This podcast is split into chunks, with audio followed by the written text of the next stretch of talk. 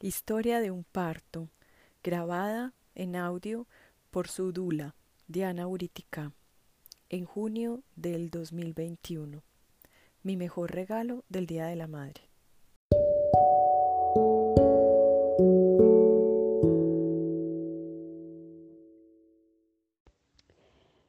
Cuando nos encontramos con una mujer gestante que nos cree, que comprende que su historia, sus emociones, su entorno y sus procesos internos tienen todo que ver con su gestación y su parto, y a eso le sumamos un hombre compañero, padre de la criatura, que abre su mente y su corazón al proceso de acompañamiento consciente para vivir una gestación y un parto digno del ser humano, ahí, en ese momento, como que se alinean todos los astros para hacerle trampa a un sistema de salud que niega la naturaleza de este momento trascendental y poderoso. Un día, antes del nacimiento de una preciosa bebé que vamos a llamar Estrellita, le pedí apoyo a mi tribu de dulas, parteras, mujeres sabias, para esa gestante, esa mamá de Estrellita. Estaba perdiendo líquido amniótico de a poco y con unas contracciones muy leves. De esta tribu mágica responden quienes bienes pudieron. Con mucha generosidad lo hicieron. Les seguí al pie de la letra cada una de sus recomendaciones. Esta mamá, a quien voy a llamar Mari, una mujer de poder, finalmente rompe bolsa completa a las 5 a.m. de la mañana del día siguiente. Nos desplazamos al Hospital Manuel Uribe Ángel de Envigado, donde por protocolo COVID solo una persona podía estar con mamá. El esposo inició el acompañamiento y luego yo lo relevé y empezó lo bueno. El ginecólogo que revisó a Mari a eso de las 2 de la tarde dice despectivamente, como estás en 5 de dilatación, te paso a cirugía para epidural. Mari le dice claramente, no, me siento bien, no la quiero.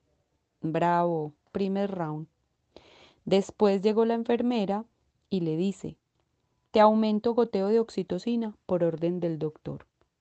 A lo que Mari responde, no, ¿por qué si voy bien así? Segundo round. Les tengo que confesar que mi cara de desaprobación ante la enfermera y mi gesto haciendo que no me delató. El personaje médico se dejó venir y me preguntó, señora, ¿usted no sabe lo que hace una dula en una institución? ¿Por qué se mete en mis decisiones? Y Mari le contestó, fui yo, doctor. Nos quedamos solas. Yo me quedé medio aburrida. Es que a mí me enseñaron precisamente eso, a no expresar nada, total silencio. Pero uff, tanta emoción en el ambiente, me costó contenerme. Mi cerebro límbico brincó. A las dos horas, después de masajes, balanceos, abrazos, aromas y cambio de posición, Mari, de pie, me dice, me duele demasiado. Le indiqué que podía pedir epidural. Con la cabeza me dijo que no. Ya estaba en planeta parto. Luego me dice, necesito hacer cunclillas. Y después de dos de ellas me vuelve a decir que es muy fuerte. A lo que le pregunté, ¿quieres pujar? Y con su cabeza me indicó que sí. Llamé a la enfermera y Mari me dice, siento a mi bebé, siento a mi bebé entre mis piernas. Nació esta preciosa, estando esta mujer con las rodillas medio dobladas y recostada en mí de no ser porque tenía puesto un pañal, estrellita se nos cae al suelo. Nació casi en mis manos, sin enfermeras, sin médicos, sin más tactos, sin desgarros. Les confieso, aún me cuesta creerlo, fue como un sueño del que mi mente no quiere salir. Le hicimos trampa al sistema. Mari no quería ir a sala de partos. Mari me decía, es que no quiero recordar mi primer parto. Además, con ese personaje que lo único que se le ocurrió decir cuando llegó al lugar fue, Señora, ¿usted por qué está en esa posición? Pobre ser humano ese médico. Para ellos fue un evento adverso. Para nosotras, un parto digno y maravilloso.